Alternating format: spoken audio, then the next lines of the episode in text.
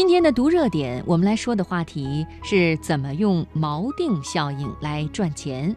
生活中怎么用好锚定效应？锚是抛锚的锚，锚定这个词你可能还没有听说过。它的定义就是，当人们对某件事情的好坏做估测的时候，其实并不存在真正意义上的对与错。我们需要的是一个标准基准点。一旦有了这个基准点，好坏的评价就出现了。所谓锚定效应，是指当人们需要对某个事情做出估测的时候，会以某一个特定的值作为起始值，在做决策的时候，会不自觉地给予最初获得的信息过多的重视。简单说，你判断一件事情需要有一个基准，而这个基准会影响你的判断。比如有这样两个问题：一，请问甘地的寿命是比三十五岁高还是低？第二，请问甘地的寿命是比七十五岁高还是低？我做过一个小测试，向大家随机提问。上面第一个问题，很多人回答的范围是在二十到五十岁之间；第二个问题的回答在六十到九十之间。由此可见，我们对于事物的判断往往取决于我们给的基准。这个知识点在生活的用处是什么呢？赚钱。我们在公众号写文章就有一个打赏功能，这个打赏的多少取决于什么呢？一篇优质文章到底值一百块还是一块？其实大家也是被锚定制约的。这个锚定值就是腾讯给出我们的初始标准值。腾讯最初设定给的赞赏值是五元、二十、八十，绝大多数人给我文章的赞赏都是五块钱。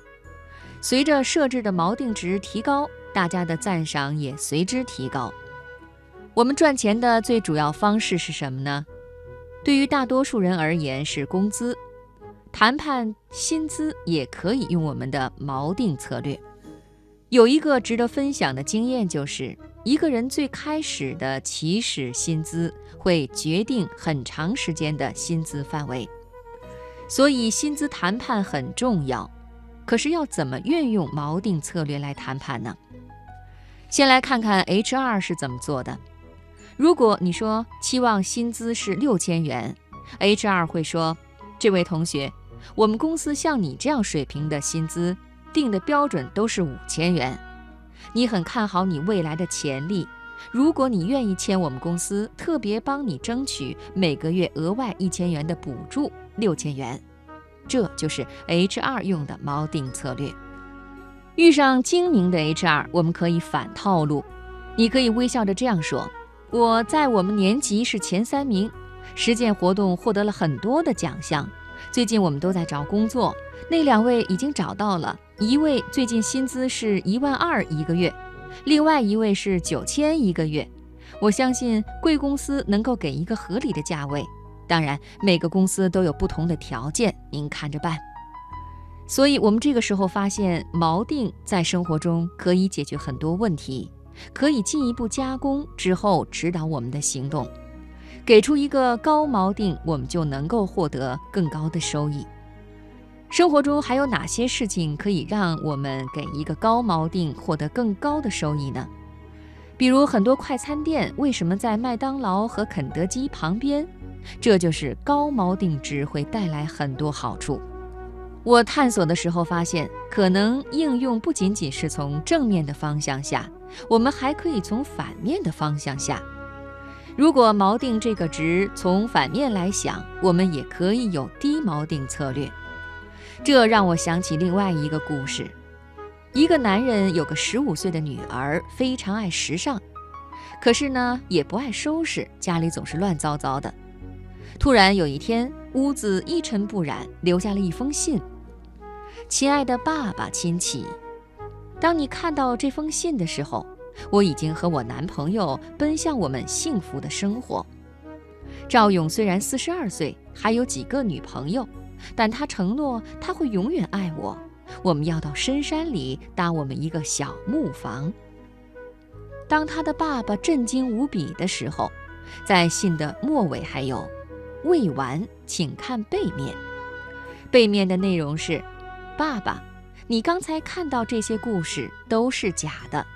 我现在在另一个院子的王阿姨家里，我想和你说的是，这个世界上有很多事情比考试成绩更重要。